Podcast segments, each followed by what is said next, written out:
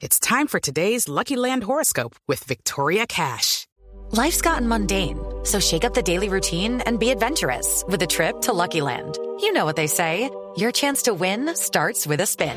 So go to LuckyLandSlots.com to play over 100 social casino-style games for free for your chance to redeem some serious prizes. Get lucky today at LuckyLandSlots.com. Available to players in the U.S., excluding Washington and Michigan. No purchase necessary. VGW Group. Void where prohibited by law. 18 plus. Terms and conditions apply.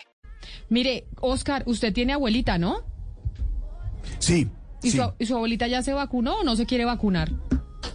Mm, ya se vacunó, Camila, ya se vacunó. Ay, bueno, pero de buenas usted que su abuelita ya se conozco vacunó. casos- Conozco casos de abuelita que, que se resisten a la vacuna, ¿sabe? Yo Muchos. también, Aquí muchos. en Barranquilla, sí. Hay muchos casos, Camila. De abuelitos que no se quieren vacunar, que no que se que, le- que lo- ya tienen el turno para la vacunación y dicen, "No, yo no quiero." En Cali, por Pero ejemplo, además, ¿compensa Camila, usted a un abuelito? en Cali, se en Cali cerca de, de ¿no? 200 eh, adultos mayores de 80 años, al recibir la llamada de la EPS, dijeron no, no nos interesa la vacunación. Y eso tiene muy preocupadas a las autoridades. Pero no se quieren vacunar, ¿por qué? Porque les da miedo lo AstraZeneca y demás o cuál es la razón Temen- para que no se quieran vacunar? No, no tanto AstraZeneca, pero te- temen efectos adversos después de recibir la vacuna. Tal vez por la ca- cantidad de información que reciben a través de medios de comunicación o de redes sociales, más que medios. Claro, pero por eso es que estamos eh, en la línea con Lina María González, Hugo Mario, que es eh, la líder de salud y bienestar de la Fundación Saldarriaga Concha. Ella es especialista en psiquiatría y pues conoce precisamente de la población adulto mayor para preguntar entonces si el abuelito o la abuelita de uno o la mamá o el papá de uno es adulto mayor y resulta que dice que no se quiere vacunar, uno cómo lo maneja. Doctora González, bienvenida.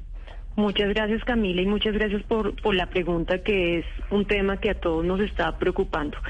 Ah, ahorita Hugo hacía una anotación que me parece fundamental resaltar y es tenemos muchas informaciones alrededor de la vacuna que han generado una desinformación importante y perdón la, redundancia. Eh, y en este tipo de casos, en particular en las personas mayores, esa desinformación ha llevado a un gran miedo y a una gran ansiedad a la vacunación y a unas referencias eh, no adecuadas con respecto a lo que a los efectos secundarios. No solamente con, con la vacuna de AstraZeneca, sino en general hay unas ideas erróneas alrededor de qué les puede pasar, qué qué posibles efectos secundarios podrían tener en una vacuna que está, en una serie de vacunas que están altamente estudiadas y que hoy sabemos que la probabilidad de efectos secundarios son bastante bajos. Claro, pero doctora González, ahorita decía mi compañero Oscar desde Barranquilla, convenza a un abuelito o a una abuelita, a un adulto mayor de que se vacune. Eso es muy distinto a convencer a un niño que usted puede tener la autoridad para decirle póngase una vacuna. Uno, ¿cómo hace para poder convencer a un adulto mayor de que se vacune si no quiere? Y si está creyendo todo esto que dicen las redes sociales. Sí. Lo, yo creo que hay tres cosas fundamentales. La primera es mostrarle información veraz, ¿sí? Uno de los, digamos, de las dificultades más grandes que tenemos y particularmente con, con las poblaciones mayores es las famosas cadenas por WhatsApp en donde todo es cierto, ¿sí? Y es poderles mostrar realmente información clara y veraz. Lo segundo son ustedes, los medios de comunicación tienen un valor fundamental en esto y, y contarles a las personas mayores que escuchan muchísimo la radio cuál es la importancia de la vacunación, por qué vacunarse es, es una expectativa de mejor vida y de mejor calidad de vida y de menor riesgo de mortalidad. Y un tercer punto es, esto tiene que ser con una comunicación acompañada, es decir, una familia tranquila, mostrándole a la persona cuáles son los beneficios y cuáles son los riesgos de la no vacunación. Creo que esos tres puntos son claves y vuelvo, insisto, la información veraz es fundamental y desmentir eh, digamos, estas falsas eh, noticias y estas falsas redes alrededor de la noticia se vuelve clave. Pero sí, es, es difícil convencer a una persona mayor, pero no es imposible. Y creo que es una tarea que necesitamos hacer todos porque además es nuestra población de más alto riesgo. Ahora, el problema, doctora, es también qué vamos a hacer con esos adultos mayores que no quieran recibir la vacuna cuando eso se reactive nuevamente, es decir, a finales de este año o ya el próximo año, cuando ojalá volvamos a la normalidad, esos adultos, ¿qué va a pasar con ellos? O sea, ¿no, no podrán salir a la calle?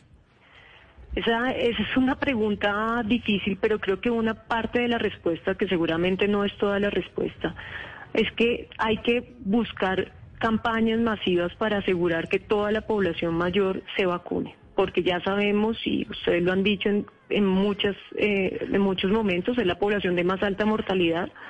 Y dos, aquí esperamos, y eso es un, digamos, un efecto que estamos, digamos, pendientes a que se dé, y es el famoso efecto de inmunización por rebaño. Pero eso no nos puede dar tranquilidad con las personas mayores, así que la tarea aquí es no esperar, sino insistir continuamente y en eso las EPS han hecho un ejercicio juicioso, el Ministerio de Salud ha hecho un ejercicio juicioso de incentivar la vacunación. Y creo que también hay un tema importante y es que estas personas mayores se den la oportunidad de escuchar cosas distintas a, las mismas ideas erróneas alrededor de lo que es la vacuna y de lo que les puede ocurrir con la, con la vacuna. Pero doctora González, no estamos hablando de, de muy pocas personas. Por ejemplo, en el municipio de Soledad, aquí cerca de Barranquilla, el 70% de los adultos mayores de 80 años no se han vacunado. Y uno habla con los familiares de esos, de esos adultos mayores y le dicen, no, es que mi abuelito no quiere. No, no, no, desconfía de la, de la, de la vacuna y no se deja vacunar. Entonces, en esos casos, claro, cuando el 70% de la población eh, mayor de 80 años no se ha vacunado en soledad, por ejemplo, termina por convertirse ya en una situación de, de, de salud pública prácticamente. Sí, de acuerdo. Es, una situación de salud pública y creo que ahí vale la pena entrar a hacer un ejercicio justamente de salud pública, es decir, un ejercicio de educación masiva a esa comunidad y de poder entender cuáles son las bases por las cuales o cuáles son las razones por las cuales ellos no se están queriendo vacunar.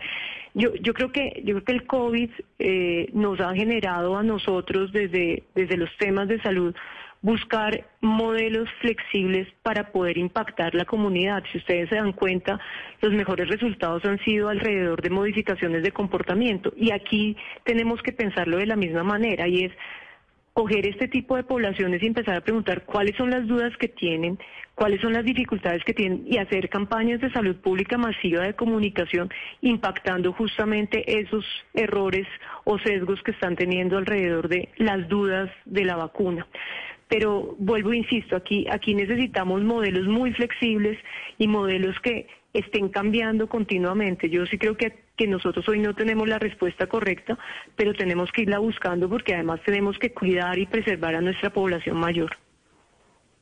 Pero mire, doctora González, hay muchas personas que tienen miedo a la vacuna, pero también porque, pues, por falta de conocimiento, digamos, teórico sobre qué es la vacuna, cuáles son sus efectos, cómo se creó, etcétera. No debe, no podría ser útil de pronto en el Ministerio de Salud, trabajando con las secretarías de salud local, etcétera, pues trabajar para hacer unas campañas de verdad activas o una línea de teléfono donde estas personas puedan comunicarse y de pronto tener una comunicación con un doctor o alguien que pueda despejar las dudas, porque yo sí conozco de muchos casos que después de uno explicar y de tratar de que la persona entienda de verdad lo que hay detrás de una vacuna, pues digamos que cambian su manera de verlas, pero hay muchas personas que pues no, no tienen conocimiento.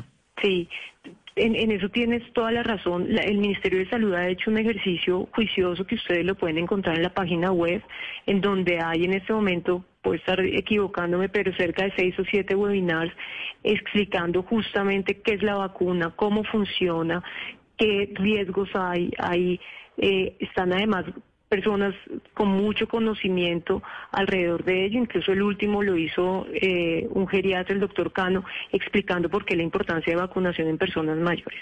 Es decir, hay un ejercicio que se está realizando, hay, un, hay ejercicios que están haciendo también las mismas secretarías de salud, pero sí creo que hay una tarea importante y es eh, que cuando las personas son informadas de su cita, que esas personas puedan también resolver sus dudas alrededor de la vacunación. Sí, creo que ahí podrían darse espacios de comunicación importantes, no solamente para citar a la persona e informarle que hay que vacunarse mañana a las 7 de la mañana, sino poder abrir un espacio de dudas.